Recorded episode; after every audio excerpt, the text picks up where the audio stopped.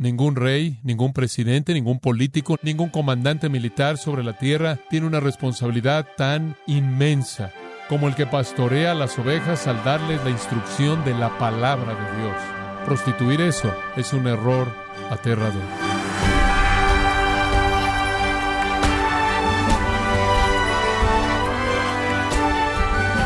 Le saluda su anfitrión Miguel Contreras, dándole la bienvenida a Gracia a vosotros con el pastor John MacArthur. Una iglesia confunde el concepto de ser relevante cuando se preocupa más en parecerse al mundo que lo rodea, en vez de esforzarse en la aplicación de los principios bíblicos para agradar a su Salvador Jesucristo. ¿Qué es lo que hace que una iglesia sea relevante hoy en día? John MacArthur trata con este tema al mostrarnos la responsabilidad del pastor en la iglesia. No se pierde esta serie, La iglesia impulsada por la Biblia, en gracia a vosotros. Es nuestro gozo ahora estudiar juntos la palabra de Dios. Abra su Biblia, si es tan amable, en Primera de Tesalonicenses, capítulo 5. Estamos estudiando una sección que comienza en el versículo 12 y llega hasta el versículo 22. Realmente es una serie larga de exhortaciones, mandamientos. Tienen que ver con la vida práctica en la iglesia. He titulado esta serie y esta sección Criando un rebaño saludable. Desde el capítulo 4, versículo 13 hasta el capítulo 5, versículo 11, esta sección entera tiene que ver con el regreso de Cristo su regreso por la iglesia, que llamamos el rapto, su regreso para juzgar a los impíos, que es llamado el día del Señor. Y somos una iglesia como la iglesia tesalonicense que espera su venida, que está esperando el regreso de Jesucristo. En ese sentido, vivimos en esperanza futura. Estamos esperando lo que está por venir. Pero al mismo tiempo, la expectativa de la segunda venida de Jesucristo no puede hacernos indiferentes al presente.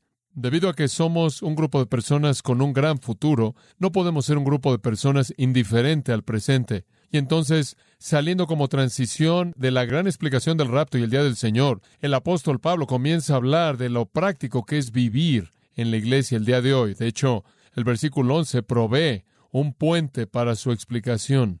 Recordará usted que después de explicar el rapto, él dijo al final del capítulo 4, alentaos los unos a los otros con estas palabras, y después de explicar el juicio del día del Señor en el capítulo 5, versículo 11, él dijo, alentaos unos a otros y edificaos unos a otros como ya lo estáis haciendo. En otras palabras, no dejen que nadie se desanime conforme ve el futuro. Sean animados y sean edificados acerca de su futuro. La pregunta que surge inmediatamente entonces es cómo nos alentamos unos a otros, cómo nos edificamos unos a otros, cómo respondemos a la gran esperanza futura que tenemos. Y ese es el pensamiento mismo que lo lleva al versículo 12. Vivimos aquí y ahora en la manera en la que Dios quiere que vivamos mientras que esperamos el desarrollo de nuestra gran gloria futura. Y entonces esta sección va a ser instrucción para la vida en la iglesia muy práctica, muy básica, muy directa, y la iglesia necesita una dosis muy buena y saludable de este tipo de instrucción, créame. Si hay algo que entristece mi corazón aquí en Estados Unidos es el hecho que tenemos tantas iglesias no saludables, tantas iglesias que no conocen el poder de Dios, la presencia de Dios, la paz de Dios, el gozo de Dios, que no experimentan todas las bendiciones de Dios que Él derrama a aquellos que están caminando según su voluntad y están avanzando para ser como Jesucristo. Tenemos muchas, muchas iglesias no saludables. Es una tristeza continua para mí hablar con pastores que están profundamente cargados porque están en una iglesia que demuestra una falta de compromiso espiritual.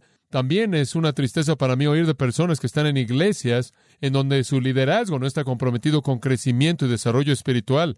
Este país está lleno de iglesias ocupadas y algunas iglesias grandes, pero muchas iglesias no saludables. Un escritor más bien cínico, viendo a la iglesia, dijo que la iglesia le recordaba del arca de Noé, de la cual él dijo, si no fuera por la tormenta afuera, no podría soportar usted el olor nauseabundo que está adentro. Esa es una perspectiva cínica de la iglesia, es una perspectiva tendenciosa de la iglesia y está lejos de la realidad de lo que la iglesia debe ser y de lo que la verdadera iglesia es. La iglesia es la institución más bendita sobre la tierra, la única edificada por el Señor Jesucristo, la única de la que Él dijo que prometería bendecir y las puertas del infierno nunca podrían detenerla. Ahora, no estamos diciendo que la iglesia no tiene dificultad, la tiene. La razón por la que la iglesia tiene dificultad es porque la iglesia tiene gente. Y todos estamos caídos, todos somos pecaminosos y todos somos imperfectos y tenemos debilidades y enfrentamos dificultades. Las personas caídas y pecaminosas constituyen a la iglesia, la gente débil constituye a la iglesia y en muchas maneras tenemos que decir que la iglesia es un hospital, no es un lugar para personas perfectas, no es un lugar para gente que imagina que son perfectas, es un lugar para personas que admiten que no lo son y quieren ayuda. Y no es sino hasta que la iglesia admite eso que comienza a moverse en la dirección correcta. Ciertamente la iglesia tiene fallas. Usted siempre oye a personas decir, bueno, no quiero unirme a la iglesia, hay demasiados hipócritas, a lo cual la respuesta apropiada es, bueno, entre, tenemos lugar para más. Seguro tenemos faltas. El admitir eso, el reconocimiento de eso es la postura básica a partir de la cual usted comienza a crecer, a partir de la cual usted comienza a moverse en la dirección correcta. Tenemos que comenzar con la confesión de nuestras fallas y debilidades. Entonces reconocemos que la iglesia va a tener problemas. Nunca he visto una iglesia que no los tenga. Eso es porque la gente tiene problemas y los líderes tienen problemas. Las relaciones, por lo tanto, son estiradas y probadas y son difíciles. Y después usted puede añadir a eso la realidad de que Satanás opera y hace un esfuerzo fuerte contra la iglesia y lo hacen también sus agentes sobrenaturales y también sus agentes humanos, pero aún así la verdadera iglesia es mucho mejor que cualquier otra organización, asociación o institución sobre la faz de la tierra, porque se mueve hacia ser como Jesucristo, porque representa a Cristo en el mundo, porque su vida es capacitada por el Espíritu Santo, porque vive bajo la instrucción de la palabra de Dios, porque aplica el poder espiritual de manera mutua mediante la comunión y servicio entre sus miembros. Por lo tanto, es la asociación, organización, institución más grande sobre la faz de la tierra. Pero hay que admitir que es gente que está en proceso. No estamos donde debiéramos estar, pero no estamos donde estábamos antes. Estamos moviéndonos en esa dirección. Regresa al capítulo 4, versículo 1, y recuerde lo que Pablo dijo aquí, que es realmente un buen resumen de la vida en la iglesia. A la mitad del versículo él dice, deberían caminar y agradar a Dios. Después él dice, así como ya lo hacen, caminen así para que abunden aún más. Ahora ahí hay una iglesia en progreso. Ustedes van bien, de hecho están abundando, pero quiero que abunden aún más. Están caminando y agradando a Dios, pero quiero que lo hagan más. Este es un resumen del proceso. Ahora recuerde, él había reconocido a la iglesia tesalonicense en varias ocasiones en esta carta. Hay otras en el capítulo 1, versículo 2, él dice, damos siempre gracias a Dios por todos vosotros, haciendo mención de vosotros en nuestras oraciones. Él estaba agradecido por todos ellos. Él les dice por qué en el versículo 3, por su obra de fe, trabajo de amor y perseverancia de la esperanza, que era constante. Y después ahí en el versículo 6, él dice, os volvisteis imitadores de nosotros y del Señor. Recibieron la palabra de Dios en mucha tribulación, con gozo del Espíritu Santo. Se volvieron un ejemplo para todos los creyentes. Después en el versículo 8, la palabra del Señor resonó a partir de ustedes. En el versículo 9, él dijo, ustedes se volvieron a Dios de los ídolos para servir al Dios vivo y verdadero. En el versículo 10, él dice, inclusive están esperando a su Hijo del cielo. Y de nuevo, ahí en el capítulo 2, versículo 3, él dice, constantemente damos gracias a Dios porque cuando recibisteis de nosotros la palabra de Dios, la aceptaron no como la palabra de los hombres, sino por lo que realmente es, la palabra de Dios, la cual actúa en vosotros los que creen. Y después él dice otra vez, Ustedes se volvieron imitadores de las iglesias de Dios en Cristo Jesús y soportaron los sufrimientos que vienen por manos de sus propios compatriotas. Eran personas dedicadas y habían creído la verdad y su fe era real y su amor era fuerte y su esperanza era firme. Allí en el versículo 17, eran una iglesia tan amada que él quería ver su rostro con tanto deseo. Él lo había deseado, él había tratado venir. Él dice en el versículo 19, ustedes son mi esperanza, mi gozo y mi corona de exaltación. En el versículo 20, ustedes son mi gloria, mi gozo, él dice. Y allí en el capítulo 3, versículo 6, Timoteo regresó de una visita y nos trajo buenas noticias de su fe y amor y que siempre piensan amablemente de nosotros, anhelando vernos como también nosotros anhelamos verlos. Versículo 8 indica que estaban estando firmes en el Señor. En el versículo 9 les dijo, ¿qué gratitud podemos darle a Dios por ustedes, correspondiendo todo el gozo con el que nos regocijamos ante nuestro Dios por vosotros. Eran una buena iglesia, eran una iglesia maravillosa, eran una iglesia excelente, estaban moviéndose en la dirección correcta, estaban en el proceso y sin embargo él puede decir en el capítulo 3, versículo 10, todavía queremos venir y completar lo que falta a su fe. Van bien, podrían hacerlo mejor, están moviéndose en la dirección correcta, inclusive podrían ir más y más lejos y rápido. Pero fuera cual fuera la deficiencia espiritual que existía en Tesalónica, no eran una amenaza a la vida de la iglesia, no eran fatales, simplemente había lugar para crecimiento. Aquí estaba una iglesia verdaderamente salva, aquí estaba una iglesia santificada, estaban moviéndose hacia la dirección de la santidad. Era una iglesia rendida, rendida al Señor de Cristo y siguiendo el deber cristiano de hacer la voluntad de Dios con excelencia. Y aquí estaba una iglesia que ganaba almas, evangelizaba, que repetía la palabra de Dios de manera lejana y amplia. Aquí estaba una iglesia enfocada en la segunda venida, esperando el regreso de Jesucristo y considerando toda su vida. Este es un grupo noble, pero podían mejorar. No habían llegado a donde debían estar, no eran perfectos, todavía había un proceso que seguir, todavía podían progresar. Y aunque estaban esperando la venida de Cristo, y esperando que Él recogiera la iglesia, y esperando el juicio del día del Señor en esa venida final, necesitaban vivir continuamente en el tiempo presente, moviéndose a lo largo del camino del progreso espiritual. Y entonces aquí tiene usted en los versículos 12 al 22 algunas exhortaciones muy directas para que supieran cómo vivir dentro de la iglesia, aquí y ahora. Y aquí encontramos, amados, instrucciones muy útiles y muy alentadoras para nuestros propios corazones conforme vemos de cerca esta sección. Ahora, la sección se divide en cuatro categorías. Hay una explicación de la responsabilidad con respecto a los líderes, la responsabilidad con respecto a hermanos y hermanas a nivel mutuo, la responsabilidad con respecto a adorar a Dios y la responsabilidad con respecto al ministerio del Espíritu Santo. Esas cuatro dimensiones son explicadas. Al darles instrucción acerca de cómo deben vivir en la iglesia para poder esforzarse por ser un rebaño saludable, él comienza con una relación entre las ovejas y los pastores. Veamos el versículo 12. Os rogamos, hermanos, que reconozcáis a los que trabajan entre vosotros y os presiden en el Señor y os amonestan, y que los tengáis en mucha estima y amor por causa de su obra. Tened paz entre vosotros. Vamos a detenernos en ese punto. Estos dos versículos hablan del asunto de la relación entre pastores y congregación, pastores y ovejas. Llamados, quiero decirle que aquí es en donde comienza la salud en la iglesia. Nada es más devastador para el progreso espiritual de una iglesia que una relación no saludable entre los pastores y las ovejas.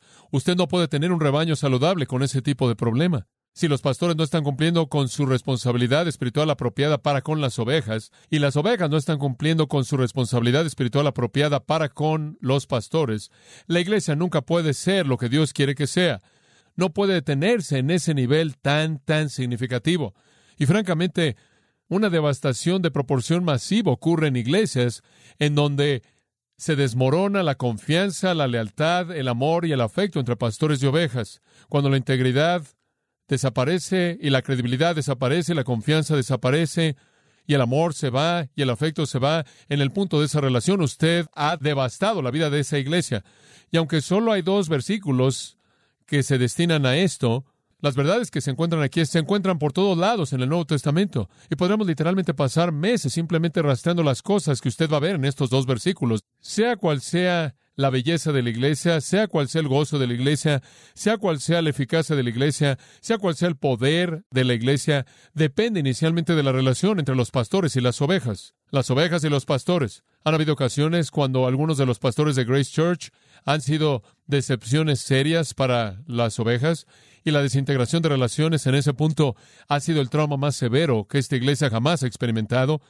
Y han habido ocasiones en esta iglesia en donde las ovejas han sido una decepción seria para los pastores y de nuevo el trauma de esas ocasiones ha sido el más severo que la iglesia jamás ha experimentado. Si hemos llegado a tener dificultades en nuestra iglesia, si hemos llegado a tener caos en nuestra iglesia a cualquier grado, y siempre ha sido algo no serio, pero lo hemos tenido, lo hemos tenido porque ha habido una decepción en las mentes de las personas en este punto en particular, en las relaciones. Cuando la gente, por la razón que sea, pierde la confianza en sus pastores, o cuando los pastores, por la razón que sea, pierde la confianza en su congregación y en sus ovejas, usted tiene destrucción en la iglesia. Esta relación es crucial. Y es muy claro que el apóstol Pablo en estos dos versículos explica de manera seria este punto. Ahora, lo único que tenemos que hacer es enfocarnos en dos puntos. Hablemos de la responsabilidad de los pastores hacia las ovejas. La responsabilidad de los pastores hacia las ovejas. ¿Qué les debemos a ustedes? Reconociendo que sea cual sea el problema en la iglesia, realmente de una u otra manera pueden ser rastreados a los pies de esta relación en particular. Tenemos que poner atención cuidadosa en esto. ¿Cuál entonces es la responsabilidad de los pastores hacia las ovejas? Permítame darle un poco de trasfondo de manera breve. Así como el Nuevo Testamento lo presenta, necesitamos entender la identificación aquí. El Nuevo Testamento explica, y se vuelve claro, explica quiénes son los líderes de la iglesia. Los líderes de la iglesia son identificados bajo cuatro títulos básicos, cuatro descripciones o palabras o términos del Nuevo Testamento. Y usted los conoce. Número uno, el término anciano, muy conocido, presbúteros. Ahora, eso identifica a un líder de la iglesia como alguien caracterizado por, escucha esto, madurez espiritual y sabiduría. Madurez espiritual y sabiduría. Los líderes son aquellos que son espiritualmente maduros, sabios espiritualmente. Ese término anciano es usado una y otra y otra vez en el Nuevo Testamento. Desde el principio, conforme la iglesia está siendo establecida en el libro de los Hechos, se le da una prioridad seria para asegurarse de que esas iglesias tengan ancianos, esto es, hombres que son caracterizados por madurez espiritual y sabiduría espiritual que pueden guiar a la iglesia. Y usted encuentra de manera clara las características que se demandan de esos hombres y se dan en 1 Timoteo capítulo 3 y Tito capítulo 1. Sus deberes son bosquejadas, sin ausencia de claridad a lo largo del Nuevo Testamento. Entendemos de manera muy clara quién es un anciano. Un hombre espiritualmente maduro, espiritualmente sabio, a quien se le da la responsabilidad de guiar a la iglesia. Hay otra palabra que es usada para describir a este hombre, este líder, es la palabra sobrevedor, algunas veces traducida obispo. Es la palabra episcopos en el griego, significa supervisar. Esto indica que el líder de la iglesia no solo es caracterizado por madurez espiritual y sabiduría espiritual, sino por supervisión espiritual y autoridad espiritual. En esta palabra usted tiene supervisión y autoridad, van de la mano. Y usted encuentra, por ejemplo, esa palabra usada en 1 Timoteo 3 y en Tito capítulo 1 como la palabra usada para describir a los líderes de la iglesia. Son supervisores. También es usada en Filipenses 1.1 y Hechos 20.28. Después usted tiene una tercera palabra y todos estamos familiarizados con ella, y esa es la palabra pastor. Significa pastor, viene de la palabra poimen, esto indica que el líder en la iglesia se caracteriza por la alimentación espiritual y la protección espiritual. Aquí usted está viendo el deber que él tiene de alimentar el rebaño y protegerlos de los lobos. Entonces el líder en la iglesia es caracterizado por madurez espiritual, sabiduría espiritual, supervisión espiritual, autoridad espiritual, alimentación espiritual y protección espiritual. Y después hay un cuarto término que es usado.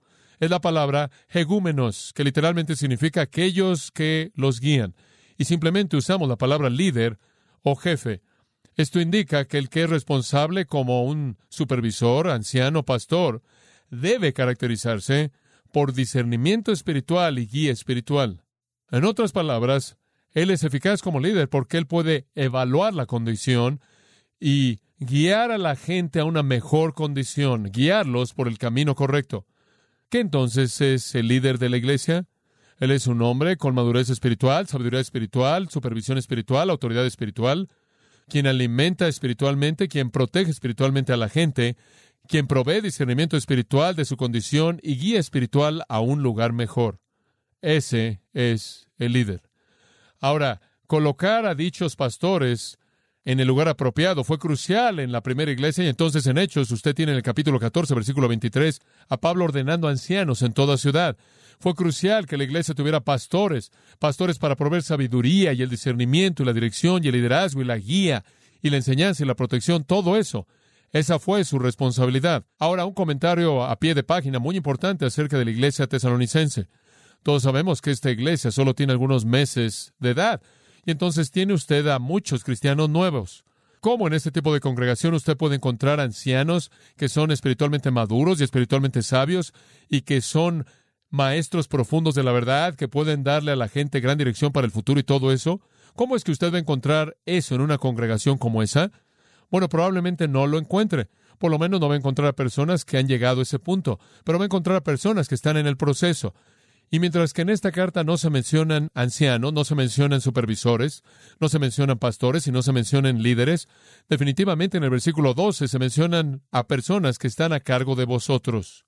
Entonces Pablo con autoridad apostólica, guiado por el Espíritu Santo, había identificado a ciertos hombres, les había asignado liderazgo y realmente eran en cierta manera los ancianos en proceso. no llevan el título, pero ciertamente se les ha dado la responsabilidad y estaban moviéndose en esa dirección, y en algún día, sin duda alguna, serán llamados ancianos, supervisor, pastor, líderes. Aunque todavía no llevan el título, estaban aprendiendo las funciones de liderazgo, y eso no habría sido fácil, y le voy a decir por qué. Todos eran cristianos jóvenes, todos en cierta manera tenían la misma edad en el Señor, lo cual hace que sea difícil para que alguien asuma la función de liderazgo cuando otros saben que no es más maduro en términos de tiempo de lo que ellos son. Y también será difícil porque es muy probable que esta iglesia vino, la mayor parte de la iglesia, de personas comunes y corrientes, y muchos de ellos pudieron haber sido esclavos. Y entonces cuando fueron seleccionados para servir y por los apóstoles identificados mediante la obra del Espíritu Santo como aquellos que fueron dotados por Dios para ser líderes en la iglesia, habrían salido de un tipo de estilo de vida en donde no estaban acostumbrados al liderazgo. No habrían venido de la cultura como líderes. No habrían tenido posiciones de autoridad en su sociedad. Entonces estaban aprendiendo todo acerca del liderazgo y todo acerca de sabiduría espiritual y todo acerca de madurez espiritual, todo en el proceso de desarrollo. Entonces no habría sido algo fácil. Y bien podría haber sido que había habido un punto de conflicto en la iglesia tesalonicense y algunos estaban preguntando por qué estos otros estaban a cargo de ellos y en cierta manera eran algo no sumisos. Y había una especie de situación conflictiva que promueve estos dos versículos, alentando a la gente a vivir en paz unos con otros. El versículo 14 dice que habían algunas personas ociosas, algunos débiles de corazón, algunos débiles, y había algunos que demandaban paciencia. El versículo 15 indica que algunas personas estaban dando mal por mal y usted no debía devolver mal por mal. Entonces había algo de conflicto en la iglesia y como dije, no era fatal y amenazaba la vida, pero estaba ahí. Y ese tipo de conflicto en la iglesia podría ser remediado si los pastores y las ovejas cumplían con sus deberes apropiados. Amados, cuando hay conflicto en la iglesia y cuando las iglesias se dividen y se dividen constantemente, es conflicto normalmente a este nivel. Y Pablo quiere que eso sea resuelto inmediatamente. Y entonces han habido algunos hombres identificados como líderes. Por cierto, no hay duda alguna de que Pablo hizo eso, y lo hizo bajo la dirección del Espíritu Santo. Y quiero decirle que aunque no tenemos apóstoles en la actualidad para hacer eso, los ancianos, pastores, supervisores y líderes todavía son colocados en el lugar en el que están por el Espíritu Santo. Solo el Espíritu Santo puede levantar a pastores en una iglesia. No son autodesignados como Diótrefes, quien amaba tener la preeminencia. No son designados por el voto popular. La pluralidad de pastores piadosos en una iglesia se vuelve conocida a la iglesia porque es tan obvio que son hombres santos guiados por el Espíritu, dotados por Dios, que funcionan en esa función. No tenemos apóstoles para identificarlos en la actualidad, pero tenemos a ancianos y pastores piadosos y maduros para identificar a otros. E inclusive la congregación puede evaluar y ver. Ahora, debido a que esta relación era tan nueva en Tesalónica y debido a que estaban tan bien y creciendo también, Pablo no quiso excederse en explicar el asunto y no quiso amenazarlos como si fuera algún tipo de situación fatal. Y entonces las palabras que abren el versículo 12 son muy gentiles. Observe el versículo 12. Os rogamos, hermanos, muy amable. Este es un enfoque gentil por parte del apóstol carece de esa autoridad apostólica que algunas veces él puede presentar. Es más la petición de un amigo. Él usó la misma frase, por cierto, en el capítulo 4, versículo 1. De nuevo, no amenazándolos porque iban tan bien. Aquí él está diciendo lo mismo. Ustedes van bien en sus relaciones de pastores con ovejas y ovejas con pastores. Van bien. Solo quiero alentarlos para mejorar. Y entonces hay una petición gentil aquí en lugar de que sea una amenaza. Ahora veamos entonces ese primer punto. ¿Cuál es la responsabilidad de los pastores para con las ovejas? ¿O cuáles son las responsabilidades de los pastores para con las ovejas, plural? Número uno, tenemos la responsabilidad de laborar entre las ovejas. Observe ahí en el versículo 12 y usted verá esta frase, los que trabajan entre vosotros. Ahí está la primera marca que identifica a sus pastores, sus ancianos, sus líderes, sus supervisores en proceso. Trabajan entre vosotros. La frase es obvia, no necesita mucha explicación, simplemente algunos detalles técnicos. Ahí está otra vez la palabra copiao, que le encanta usar a Pablo, que significa trabajar al punto de sudar y estar exhausto, mostrar gran esfuerzo, trabajar hasta que queda cansado. Y él caracteriza al pastor como alguien que trabaja diligentemente, que labora hasta el punto de sudar y quedar exhausto entre su congregación. Esa es la esfera de su ministerio. Su responsabilidad no está fuera de la iglesia, no es a distancia. Él está íntimamente involucrado con la iglesia. Como un pastor estará íntimamente involucrado con las ovejas. Como un padre estará íntimamente involucrado con una familia. Él debe estar involucrado con su congregación, entre la congregación, en medio de la congregación, al lado de ellos, en labor espiritual. ¿Qué está haciendo? explicando el Evangelio, explicando la verdad, aplicando la verdad, advirtiéndoles, amonestándoles, aconsejándoles, ayudándoles. Pablo, usted recordará en Hechos 20, iba de casa en casa, casa en casa, enseñando las cosas de Dios con gran dedicación y gran esfuerzo, tocando las vidas personales de la gente, derramando su vida, entregando su vida al rebaño que Dios le había dado, así como cualquier pastor fiel lo haría. Regrese por un momento al capítulo 2, versículo 9, y vea con mayor profundidad el patrón de Pablo porque os acordáis, hermanos, de nuestro trabajo y fatiga, como trabajando de noche y de día para no ser gravosos a ninguno de vosotros, os predicamos el Evangelio de Dios. Ahora, cuando él llegó ahí, ninguna iglesia lo apoyó, no hubo un lugar que pudiera darle una ofrenda para sustentarlo. Él tuvo que trabajar con sus propias manos, ganarse su propia vida, trabajar de día y noche simplemente para cuidar de sus necesidades y toda la gente que viajaba con él. Y después él tuvo que entregarse de manera total para establecer una iglesia.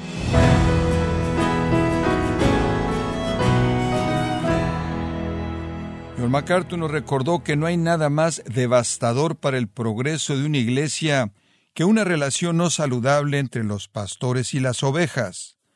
Estamos en la serie La iglesia impulsada por la Biblia, en gracia a vosotros. Y estimado oyente, quiero invitarle a leer el libro Permaneciendo fiel en el ministerio, escrito por John MacArthur, donde alienta a los pastores a no desanimarse, en una época en la que el fracaso y el agotamiento pastoral son cada día más comunes. Lo puede obtener en gracia.org o en su librería cristiana más cercana.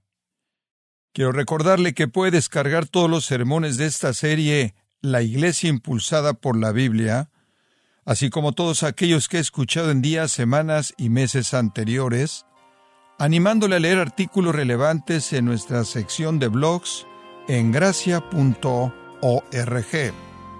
Si tiene alguna pregunta o desea conocer más de nuestro ministerio, como son todos los libros del pastor John MacArthur en español, o los sermones en CD que también usted puede adquirir, escríbanos y por favor mencione la estación de radio por medio de la cual usted nos escucha en gracia a vosotros.